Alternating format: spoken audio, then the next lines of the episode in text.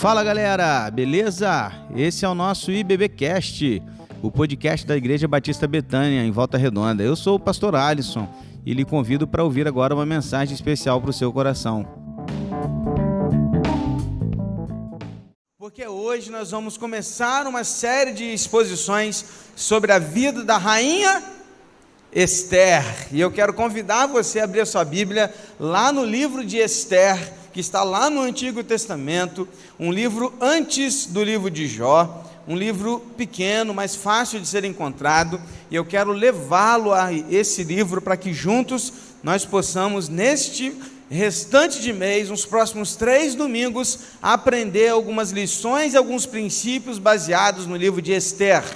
E hoje nós vamos começar essa minissérie, essa minissérie com três episódios, com três exposições bíblicas, para que a gente aprenda um pouquinho mais em como que esse livro pode nos ensinar a confiarmos na fidelidade, na soberania de Deus sobre as nossas vidas e nos colocar à disposição para o serviço do reino de Deus. Então, abra aí sua Bíblia no livro de Esther, e eu vou aproveitar o mês das mulheres, né? Nós passamos agora essa semana o Dia Internacional da Mulher, por isso estou me apegando a um livro, um dos dois livros apenas tem o nome de mulher na Bíblia, que é Ruth e Esther, e eu vou me apegar ao livro de Esther para a gente poder aprender hoje. Você sabia que o livro de Esther não cita o nome de Deus?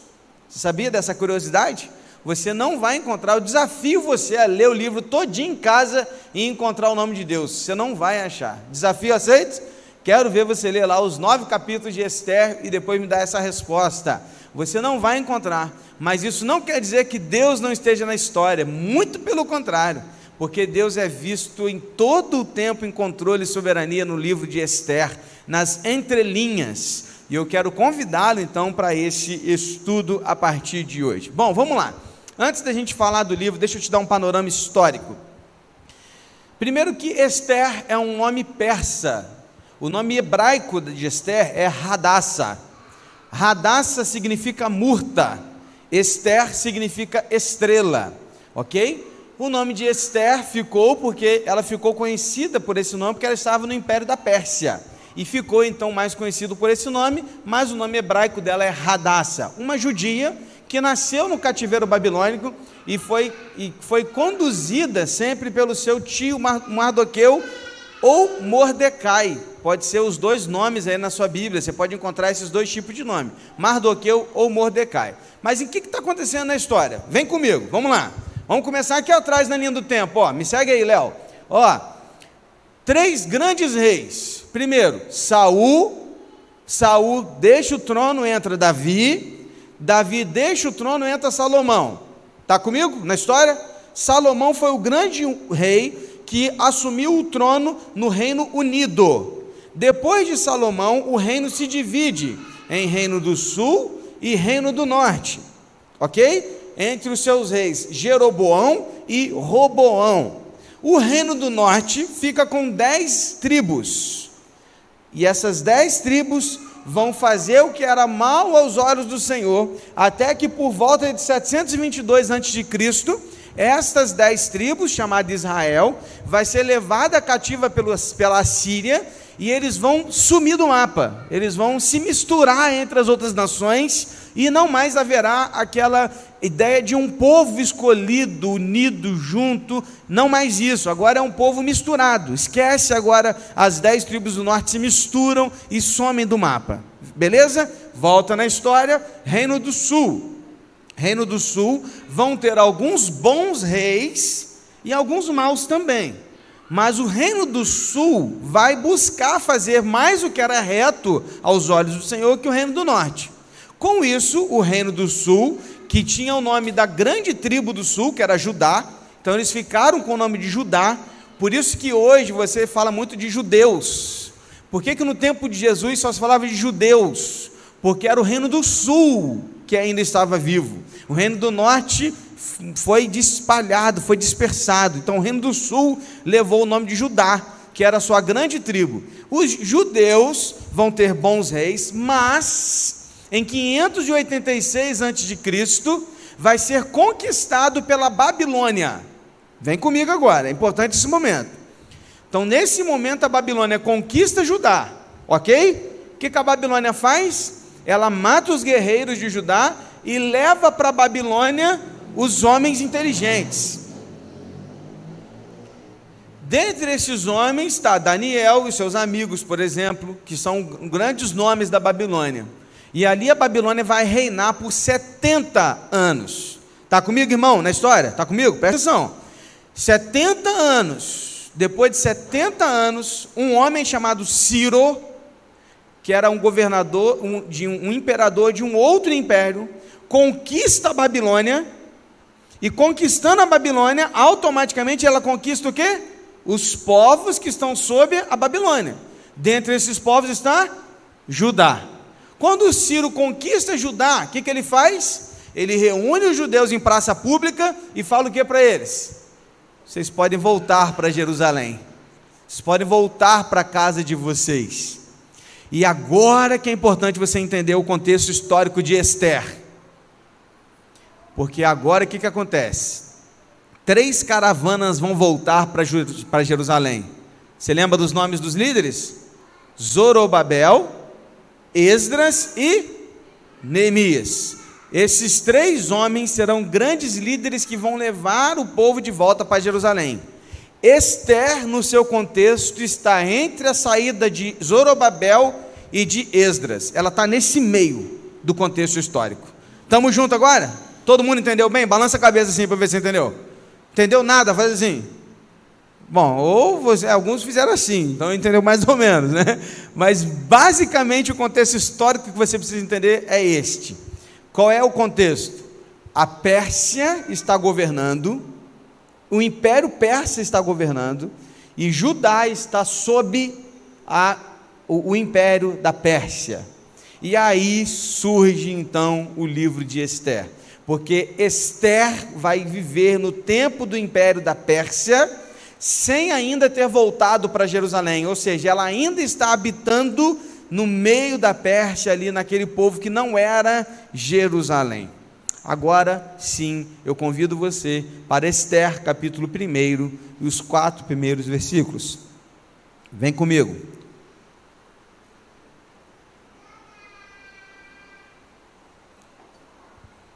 Esther, capítulo 1, de 1 a 4, a Bíblia diz assim: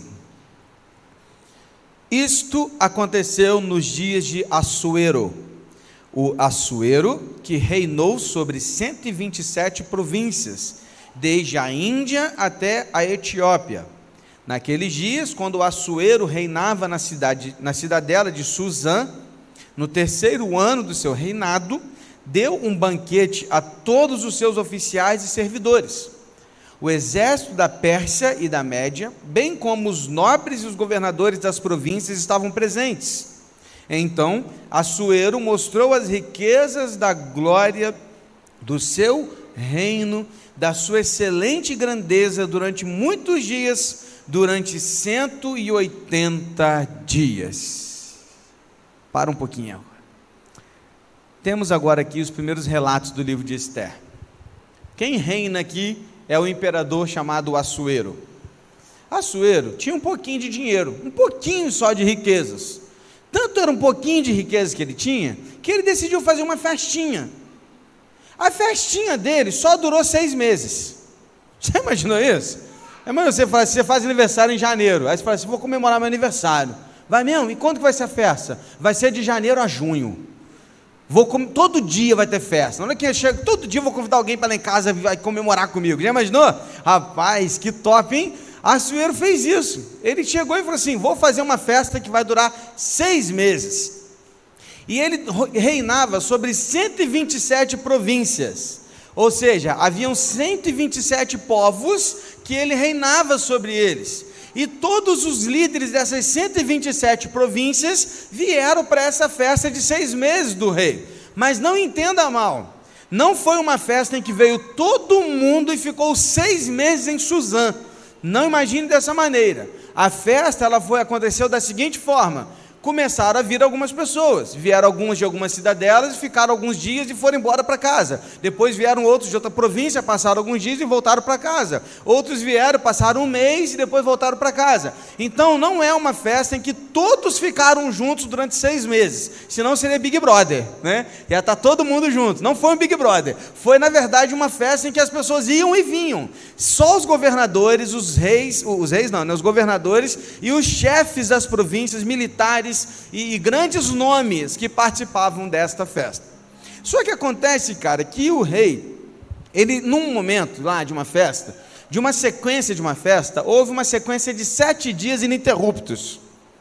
E nesses sete dias ininterruptos, diz o texto, eu não vou ler o texto todo, eu sei que você vai ler em casa depois, tá? Então depois você lê capítulo 1 e capítulo 2 em casa. Mas só para você entender o que está acontecendo. Depois de sete dias ininterruptos, o rei, o que, que ele fez? Encheu a cara, sete dias tomando direto, direto, direto, sem parar. Depois de ter se embriagado muito, e junto dele todos os que estavam naquela festa, homens, tá? Homens, ele vira e fala assim: manda chamar a rainha, que eu vou mostrar para todo mundo quem é a mulher mais bonita desse império. E aí eles mandam chamar Vaste, a rainha. Só que ele não contava com a ousadia dela, porque ela vira e fala assim: Eu não vou. Eu não vou servir de um objeto na mão de homens bêbados para que o rei apenas se orgulhe de quem eu sou. Diga a ele que eu não vou. Rapaz, deu ruim. Porque agora era o rei que governava sobre todos, menos sobre a sua esposa. E a mulher, então, que fez isso, ela foi, por causa dessa atitude, tirada a sua coroa. Porque o rei juntou os seus conselheiros, e seus conselheiros disseram para ele o seguinte: Rei, você tem que tirar a coroa de Vaste, ela não pode mais ser a rainha ela te humilhou na frente de todos os outros. E por esta razão, Vaste foi colocada de lado, tirado a coroa dela. O texto não diz o que aconteceu com ela, mas é fato que ela não foi morta, ela apenas foi colocada de lado e ela não mais foi a rainha naquele tempo. Ou seja, era um tempo de crise, um tempo difícil, um tempo em que ali o império estava passando um momento complicado por causa dessa situação. Aí surge Esther. Por isso, hoje eu quero listar para você três princípios, três ensinos que eu aprendo na vida de Esther para as nossas vidas em tempos de crise. Primeira coisa, servos genuínos de Deus nascem em tempos difíceis. Em tempos difíceis surgem servos genuínos. Tem uma frase que diz que Deus nunca é surpreendido pelas circunstâncias, nem se vê em falta de servos preparados. E aí entra a história de Esther. Vem para o capítulo 2, versículo de 1 a 4. Eu quero te mostrar então o que, que vai acontecer para Esther entrar no circuito. Capítulo 2, versículo de 1 a 4, a Bíblia diz assim: Depois disto, quando a raiva do rei Assuero já havia passado, ele se lembrou de Vaste e do que ela havia feito, e do que havia sido decretado contra ela. Então os servos do rei que o serviam lhe disseram: Que se procurem moças virgens de boa aparência para o rei, e que o rei nomeie comissários em todas as províncias do seu reino, que reúnam todas as moças virgens e de boa aparência do harém da cidadela de Suzã, sob os cuidados de Regai, eunuco do rei, guarda das mulheres, e que se dê a elas os produtos de beleza que desejarem. A moça que cair no agrado do rei, essa reine em lugar de Vaste. O rei concordou com isso e assim se fez. Irmãos, haviam se passado quatro anos desde que a rainha tinha sido tirada do reino quatro anos sem uma rainha oficial. O rei, depois de quatro anos, estava se sentindo assim: poxa, eu preciso resolver essa situação. Então os seus conselheiros disseram: procure no meio da sua província todas as mulheres moças e virgens, tragam para cá as mais bonitas que você encontrar, traga para o seu reino e faça dessas mulheres o seu harém. Irmão, preste atenção. A gente que conhece um pouquinho de Esther, talvez você já leu essa história, já conheça, já viu um filme dela e tudo. Às vezes a nossa ideia é que houve um concurso de beleza, igual a gente vê quando vai é, ter ídolos, né? Quando vai ter essas coisas, as menininhas ficam lá ah, querendo participar. Aí já imaginou aquela fila de meninas, é, eu quero ser rainha. Não, não era isso não, irmãos. Esquece essa ideia é, ocidental de, de, de ídolo. Não, esquece esse negócio, esquece. O que aconteceu nada mais foi que uma obrigatoriedade, era como que se alistar para o exército. As meninas não tinham opção, não, irmãos. Os homens, os, os conselheiros do rei, saíam pelas províncias e olhavam: você, você é bonita, você é virgem, sou, vem cá, você é do rei agora. E colocava dentro da carroça e levava para o palácio. Não havia um concurso de beleza. As meninas não queriam ir, queridos, na sua, na sua totalidade, não. Talvez uma e outra gostaria disso, mas a grande maioria não queria. Sabe por quê? Porque depois de ir para lá, essas meninas elas se tornavam concubinas do rei se elas não fossem escolhidas rainhas. Isso significa que elas ficariam dentro de um harém que seria controlado pelo rei e aquelas mulheres ficariam presas no palácio o resto da vida. Elas nunca poderiam formar uma família, elas nunca poderiam realizar os seus sonhos, elas perderam tudo. Porque depois que o rei se deitava com elas, nunca mais aquela menina poderia se casar com outro homem, porque naquele tempo não é igual hoje, não. Naquele tempo não se casava com meninas e com homens que não eram virgens. Então, meu irmão, você pensa nessa situação. Sabe o que, que acontecia? Açoeiro, ele toda noite escolhia uma menina para dormir com ele. Então ele ia lá e pegava uma menina, hoje é você, vem cá, dormia com ele. Depois de manhã, aquela menina voltava para o harém. Se ela não fosse escolhida rainha, ela perdeu a virgindade com o rei e nunca mais poderia ter um relacionamento com outro homem. Você está entendendo a situação? Não era um tempo fácil, não era uma escolha fácil. Muitas dessas meninas se escondiam, muitos pais mentiam a respeito das suas filhas, para que elas não fossem levadas para o harém do rei, porque era exatamente isso que ele fazia. O que, que acontecia então? Essas meninas eram levadas para o harém, aí esse homem Regai, que era o eunuco do rei, agora vem comigo, o eunuco do rei era castrado, é isso mesmo, ele era castrado. Por que, que ele era castrado, pastor? Porque ele cuidava de quem do rei? Das mulheres. E o rei não iria correr o risco de ser traído pelo seu eunuco, pelo seu servo. Logo, ele castrava o eunuco. Então, ele era um homem castrado. E ele cuidava daquelas mulheres. Para quem não sabe o que é castrado, é arrancar o órgão masculino do homem. O homem até faz assim, ai, né? É isso aí que é castrado, arranca fora. Então não tinha risco. Então o eunuco era esse cara o eunuco do rei chamava Regai, era esse cara que cuidava das meninas. O que, que ele fazia? Ele pegava aquelas meninas e aí ele dava todos os dias um spa para elas.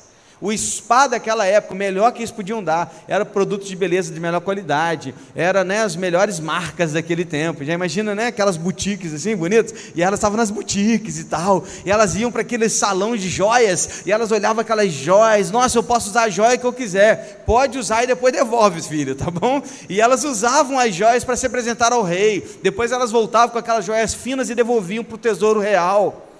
Então, Todos os dias o rei escolhia uma e fazia isso. Dentre essas meninas, foi uma menina judia chamada Radassa, que conhecemos como Esther. Agora preste atenção. Esther foi levada à força, não era o seu povo, porque ela não era persa, ela era judia. Ela é ela era escrava de um império. Esther nunca soube o que era uma vida livre, porque ela nasceu na Babilônia. Esther não tinha pai e não tinha mãe, era órfã. Ela foi cuidada pelo seu tio que a adotou. Essa jovem, queridos, essa jovem, ela tinha tudo para dar errado. Ela tinha tudo para largar isso, todas as questões e, e não fazer nada da sua vida ou tirar a sua própria vida por causa disso tudo. Mas essa menina, ela foi uma serva de Deus genuína, levantada num tempo de crise. Porque ela poderia abrir mão de tudo isso se ela quisesse fugir, se matar, tirar sua vida, mas ela não fez. Ela foi para lá e se colocou à disposição não do rei Assuero, mas do rei dos reis, o Senhor, o nosso Deus. E aquela menina, ela nos ensina algo fantástico, sabe qual que é? É que servos de Deus não escolhem onde trabalham, mas trabalham onde Deus os coloca. E é isso que aquela menina fez. Deus pegou aquela menina e colocou assim: Vou colocar você aqui, porque lá na frente você vai entender o porquê. Não perca os próximos capítulos. Lá na frente você vai entender por que, que eu te escolhi, mas você precisa estar aqui, porque eu vou te colocar aqui. Você vai perder todos os seus sonhos, todos os seus planos. Se você tinha plano de fazer faculdade, qualquer coisa, esquece, né? Pensando hoje em dia, esquece isso tudo. Vou te colocar aqui, não tem mais seus planos, agora são os meus planos para você eu vou te levantar num tempo de crise. A questão que se levanta é: quem somos nós em tempos de crise? Eu fiquei me perguntando diante dessa situação e fiquei imaginando como a gente reage diante das crises. Estamos diante de uma crise talvez nunca vista na nossa história atual. Uma pandemia, uma crise política, a gente olha para, para os nossos governantes, todos os lados, de A, de B, de esquerda, de direita, a gente se envergonha. A gente olha para a nossa segurança, a gente não tem segurança. A, a gente vive uma crise financeira. Daqui a pouco a gasolina está R$ 11,90. A gente vai no mercado e não consegue mais comprar o que a gente comprava antes. A gente está numa crise terrível, queridos. A gente não se relaciona mais. A depressão está tomando a vida das pessoas, porque as pessoas estão trancafiadas nas suas casas. Ontem, na tarde alegre, foi um alívio, porque aquele povo queria estar fora, queria estar com alguma coisa, e eles estavam lá. E as pessoas estão sofrendo depressão, estão depressivas, estão sofrendo, estão cada vez mais indo a psicólogos, estão cada vez mais buscando ajuda de outros tipos de profissionais. Nunca na história dessa igreja eu aconselhei tanto quanto no último ano. As pessoas estão sofrendo, estamos vivendo uma crise terrível. E eu me pergunto: aonde estão se levantando os servos e as servas de Deus nesse tempo difícil? O que você tem feito? Como você reage a uma crise? Você se omite? Você foge da sua responsabilidade? Você abre mão do seu chamado e do seu ministério? Ou você sai falando mal de tudo e de todos, porque é melhor reclamar do que fazer alguma coisa? Ou você quebra tudo que você vê pela frente? Que tipo de servo você tem sido no meio dessa pandemia, queridos? Como você tem servido a sua igreja? Presta atenção, nós precisamos de pessoas que queiram servir de verdade. Temos projetos, temos sonhos, projetos com, com juniores, projetos com adolescentes, projetos com jovens, com adultos, temos projetos com as crianças, temos projetos com os embaixadores do rei, com as mensageiras do rei, mas a gente não tem quem trabalhe quem se coloca à disposição, porque eu não posso sobrecarregar uma única pessoa, como tantas vezes a gente faz na igreja. Uma pessoa carrega três, quatro, cinco coisas, porque não tem mais cinco pessoas para fazer o que essa pessoa faz. E eu fico me perguntando: até quando a igreja do Senhor Jesus vai se omitir em tempos de crise? Porque é fácil ir para a internet e reclamar de tudo e de todos. A questão é o que eu e você estamos fazendo. Ontem estava vendo na rede social, você deve ter visto esse vídeo de um pai de família com uma criança no colo dentro de um mercado, gritando, pedindo alguém que lhe dê um pacote de arroz. Eu olhei para aquilo e fiquei pensando: quantos não estão assim? Quantos irmãos? E eu me pergunto o que nós estamos fazendo como igreja do Senhor Jesus Cristo num tempo de crise. Porque é em tempos difíceis que Deus levanta servos e servas genuínos Onde está o seu dom espiritual? Onde está o seu talento? O que você quer fazer? O que você deve fazer? Ou é melhor se omitir? A questão, queridos, é essa: cadê você? Cadê as esters desse tempo que se levantam num tempo de crise para trabalhar onde Deus manda e não onde quer trabalhar? porque é disso que nós estamos precisando de homens e mulheres dispostos a servir o Senhor aonde Ele quer. Onde está você, meu irmão? Onde está você, minha irmã? Até quando nós vamos nos omitir diante de tantas coisas que a igreja do Senhor Jesus precisa se posicionar? Até quando? Esther foi uma serva levantada num tempo difícil. Onde estão as Estérs de hoje em dia? Segunda lição. A segunda lição, o segundo princípio que eu aprendo é que uma serva e um servo de Deus se destacam entre as outras pessoas. Deixa eu te mostrar alguns versículos do capítulo 2. Deixa eu abrir aqui com você. Capítulo 2, versículo 7.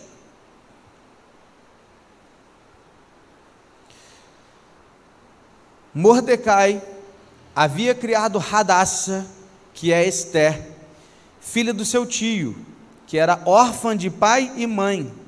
A jovem era bonita e formosa. Pegou? Versículo 8. Quando a ordem e o decreto do rei foram divulgados, muitas moças foram levadas para a cidadela de Suzã sob os cuidados de Regai. Agora presta atenção. Levaram também Esther ao palácio real e a entregaram aos cuidados de Regai, guarda das mulheres. A moça lhe pareceu formosa e alcançou favor diante dele. 15, versículo 15. Quando chegou a vez de Esther, filha de Abiail, tio de Mordecai, que a tinha adotado como filha, ela não pediu nada além do que Regai, eunuco do rei, guarda das mulheres, lhe havia aconselhado. Presta atenção agora. E Esther alcançou o favor de todos os que a contemplavam. Versículo 17: O rei amou Esther mais do que todas as mulheres, e a ela alcançou diante dele favor e aprovação mais do que todas as virgens, e o rei pôs a coroa real na cabeça dela e a fez rainha em lugar de Vaste. Pegou? O que, que esses versículos têm em comum, pastor? Esses versículos têm em comum o fato de que Esté se destacava em todos os relacionamentos que ela se encontrava. Ela era uma mulher bonita e formosa, mas não só isso. Ela achou favor diante de Regai, que era o servo do rei. Diz o versículo 15 que todos, todos que se relacionavam com ela gostavam dela. E o rei, quando a encontrou, gostou dela e fez dela rainha. O que, que esses versículos têm em comum? O que tem em comum é que Esther se destacava entre as outras pessoas. Esté era uma serva genuína de Deus que se destacava não apenas pela sua beleza, mas pela sua humildade, pela sua prontidão, pela sua servidão, por ser alguém que estava pronta a fazer o que Deus esperava que ela fizesse. Era uma menina dedicada, uma menina que alcançava o favor das pessoas. Porque, gente, vamos falar sério aqui. Vem com, presta atenção. Por mais gente boa que você seja, sempre tem alguém que não gosta de você. Não é verdade? E tristeza isso, não, mano. Esse pode. Mas quanto mais gente boa que você possa ser, vez ou outra aparece um cara que não gosta de você ou quer falar mal de você pelas costas. Porque não gostou de você, ou porque viu você e, e, não foi com a sua cara, ou por qualquer coisa que talvez um dia você falou um negócio e aquilo que você falou mexeu com aquela pessoa e nunca mais aquela pessoa esqueceu. Vez ou outra acontece isso. Mas o texto diz que Esther agradava a todos. Meus irmãos, o texto diz que ela se destacava entre todos. Era uma mulher que fazia diferença entre onde ela estava. E pensando agora na característica de mulher, é muito nítido perceber que não se tratava da sua beleza apenas, mas era de quem ela era. Não eram as joias que ela usava ou as roupas que ela vestia, mas quem ela era, que agradava as pessoas que estavam ao seu redor.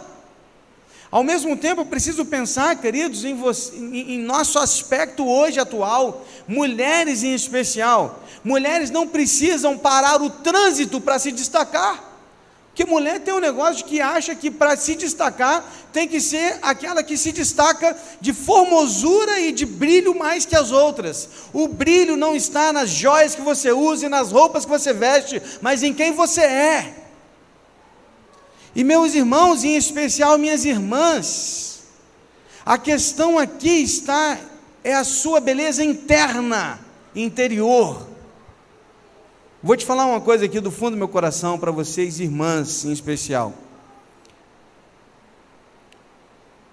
E homens também. Ao sair de casa, olhe no espelho e se pergunte: Jesus andaria comigo se eu estiver com essa roupa na rua? Seja honesta, e não me venha com esse discurso feminista de que meu corpo, minhas regras. Não, porque não é nem seu corpo e nem são suas regras. O corpo é de Deus e você só apenas é mordomo dele, ou mordoma. E as regras também são dele, não são suas. Isso é um discurso diabólico que estão te ensinando por aí.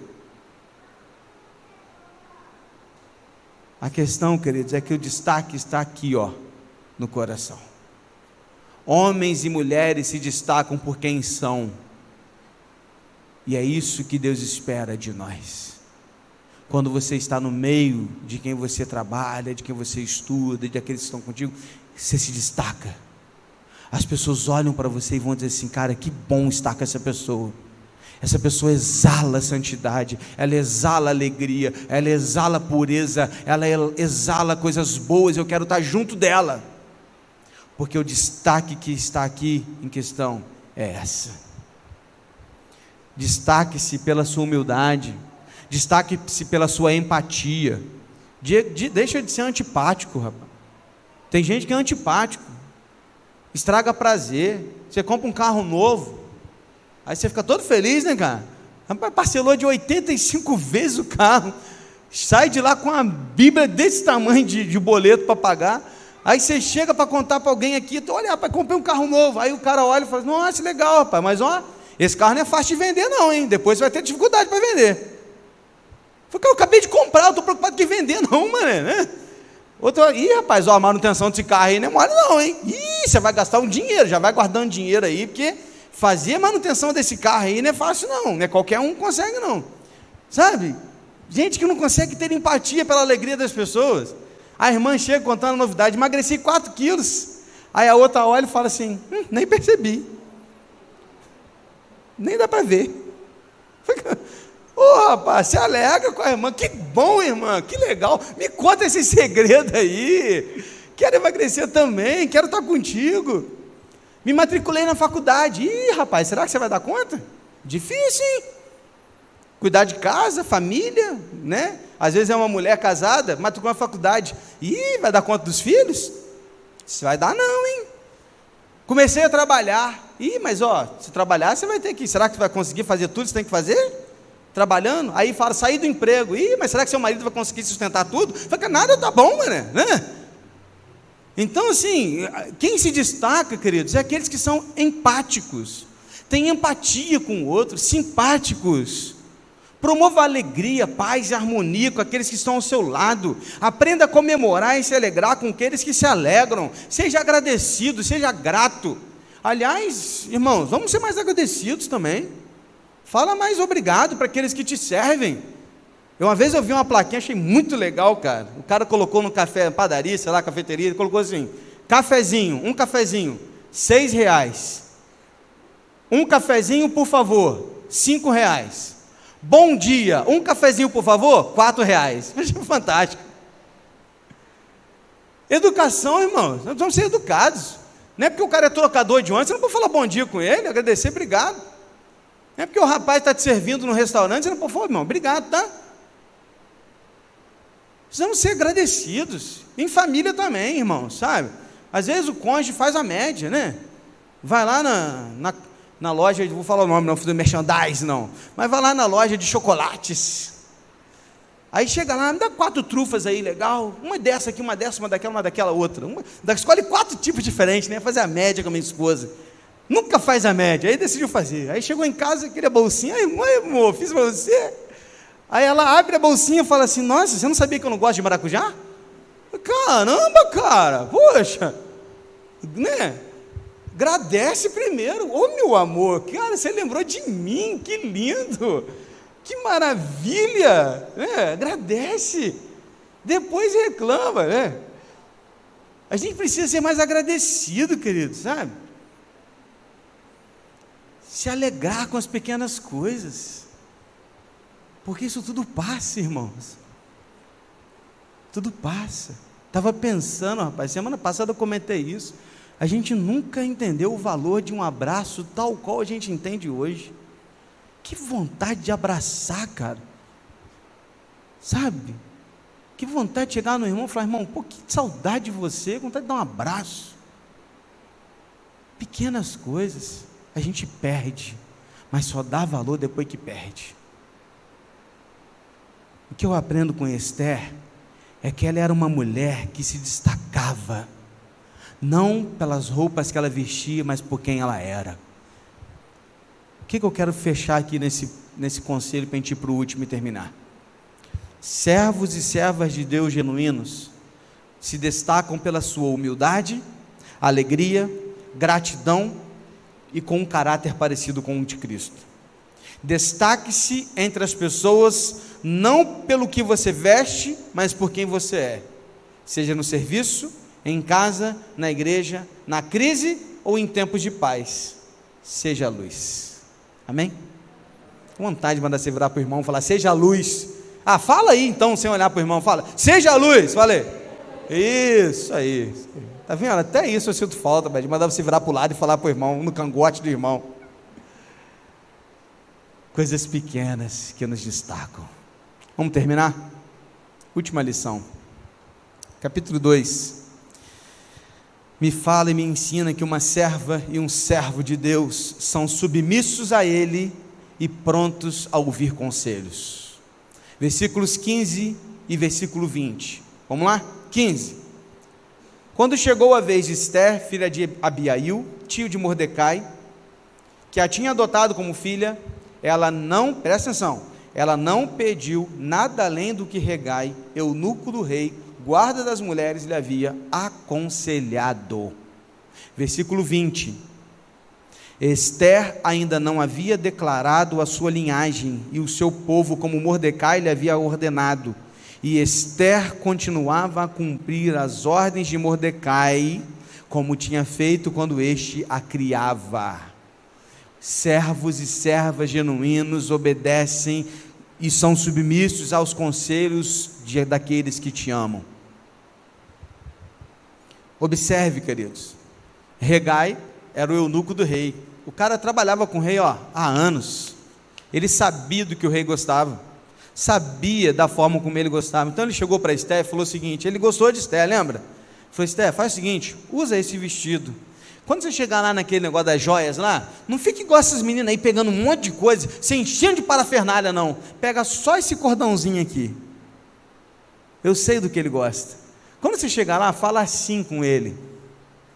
Cara, o que, que Esther fez? Ouviu os conselhos de um ímpio, mas fez o que ele falou. Colocou lá uma, um vestido mais simples, colocou a único, o único cordãozinho que lá que o rei ia se agradar, chegou lá, conversou com o rei como o regai havia dado, resultado final, Assuero olha para Esther e falou assim: É você, minha querida. Pega a coroa. O próprio rei pega a coroa e coloca em Esther e faz dela uma rainha. Mas não apenas dele. No versículo 20 que a gente leu, Esther já era rainha. Presta atenção. No versículo 20, Esther já era rainha. O que, que o versículo 20 nos, nos diz? Que ela ouviu o conselho e a ordem de quem? De Mordecai, que era o tio, que era o pai adotivo dela. Ela precisava ouvi-lo agora? Não. Ela era rainha do Império Persa, 127 províncias, casada agora, não precisava mais dar ouvido àquele que era o seu pai. Não precisava. Mas o texto diz que ela fez o quê? Continuou ouvindo os conselhos de Mordecai e fazia tudo de acordo com o que ele instruía. Sabe o que eu vejo aqui, irmãos? Uma mulher genuína, serva de Deus, é submissa às vontade, à vontade do Senhor Deus, através daqueles que ela sabe que o amam e estão fazendo a vontade do Senhor.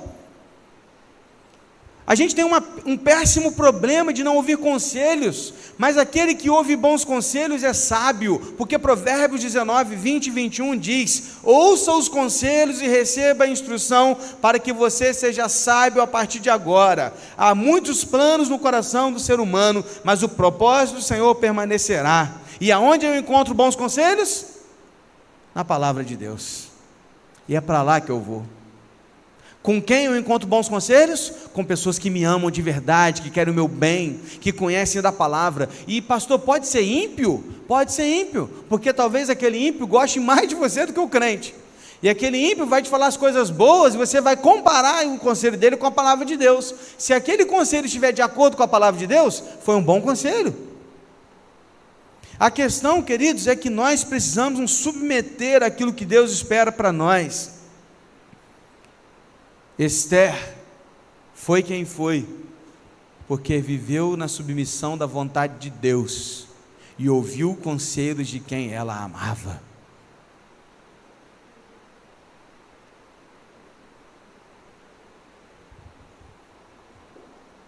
Sabe, queridos, como pastor,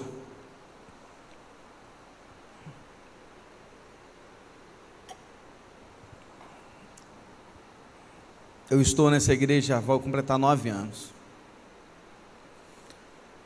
São nove anos aconselhando pessoas.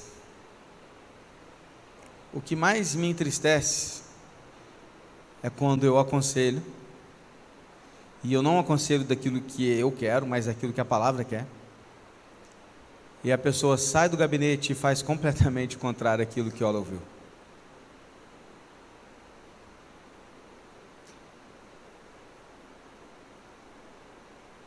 Por quê? Porque eu amo cada um dos irmãos, ovelhas das quais o Senhor me deu para cuidar. E os irmãos não têm ideia de quanto eu sofro quando uma ovelha sofre. Minha família pode dizer isso. A questão é: que muitos estão dispostos a estar na igreja, mas não estão dispostos a fazer o que Deus manda. Querem as bênçãos do Senhor, mas não estão afim de viver a responsabilidade que o Senhor impõe. Deus não é seu servo. Você é servo de Deus.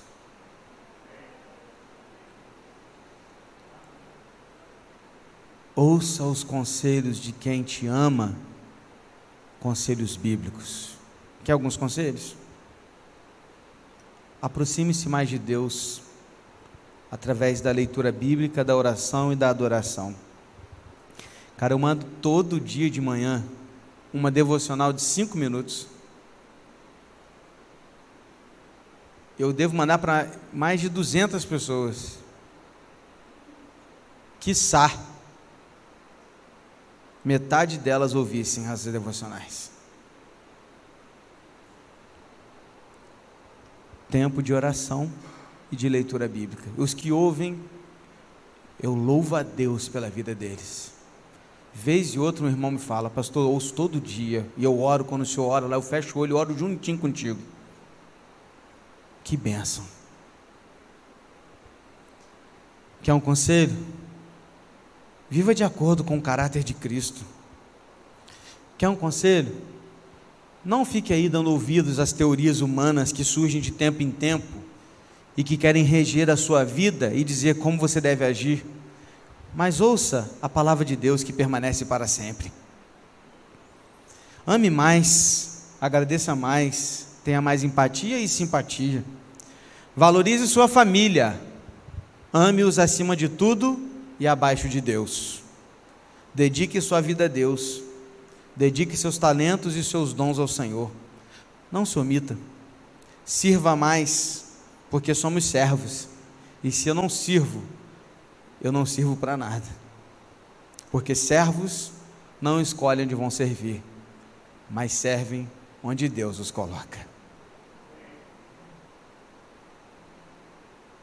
Quem somos nós em tempos de crise?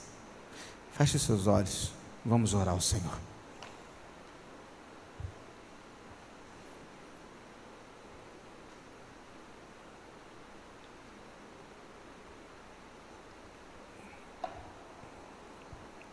dois capítulos passados, que, como eu disse para você, não citam o nome de Deus, mas o tempo inteiro fala a respeito de Deus.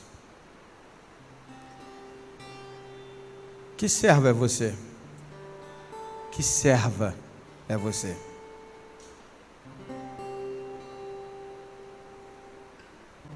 Onde Deus quer você?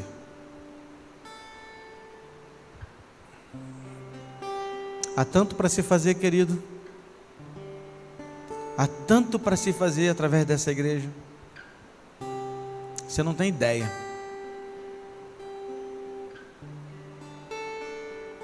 Seja como Esther. Coloque-se à disposição para servir onde Deus quer. Teve uma irmã que me mandou uma mensagem umas semanas atrás, eu achei muito legal na mensagem dela que ela colocou assim, pastor, eu quero servir aonde precisa mais. E eu falei para ela assim: então, você pode servir nesse lugar, olha. É assim que tem que ser. Servos servem onde Deus os coloca. Feche seus olhos, vamos orar. Querido Deus, nesta noite ouvimos a respeito da rainha Esther. A primeira de três exposições que vão falar a respeito da soberania e da fidelidade do Senhor para com o seu povo, mesmo quando o seu povo não merece. Três exposições que vão mostrar o como o Senhor quer nos usar e como o Senhor espera que a gente esteja pronto para ser usado. Deus, nessa noite, ajuda-nos a entender esses princípios. Princípios que nos mostram que servos genuínos surgem em tempos difíceis. Porque tempos difíceis formam homens e mulheres fortes. Levanta, Deus, nesta igreja, homens e mulheres, servos genuínos, para servir ao Senhor enquanto se precisar Levanta, Deus, nesta igreja homens e mulheres prontos a te servir, não importa onde, mas prontos aí aonde o Senhor quiser. Queremos, ó Deus, ser usados pelo Senhor, entendendo que servos genuínos estão prontos a ouvir bons conselhos, a serem submissos à tua palavra. Servos e servas de Deus se destacam pela humildade, por quem são e não por que usam mas se destacam onde estão pela sua alegria, pela harmonia, empatia, simpatia, pelo amor que elas exalam às pessoas. Que sejamos dessas pessoas. Que as pessoas vejam em nós, homens e mulheres, prontos a exalar o caráter de Cristo por onde passarmos. Que estejamos prontos a fazer a tua vontade, Senhor. Mesmo que isso signifique abrir mão dos nossos sonhos porque foi isso que aconteceu com Esther.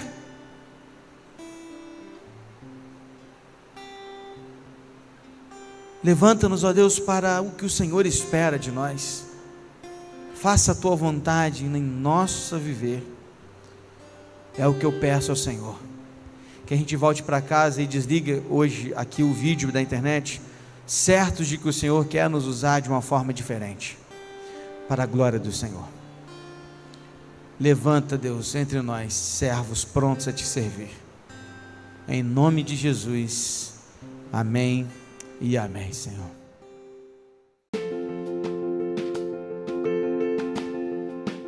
E esse foi o nosso podcast de hoje. Siga nossa igreja nas redes sociais e compartilhe também esse podcast com mais pessoas. Venha nos fazer uma visita na Rua Manuel Bandeira, número 53, São Luís, Volta Redonda, Rio de Janeiro. Um abraço e até mais.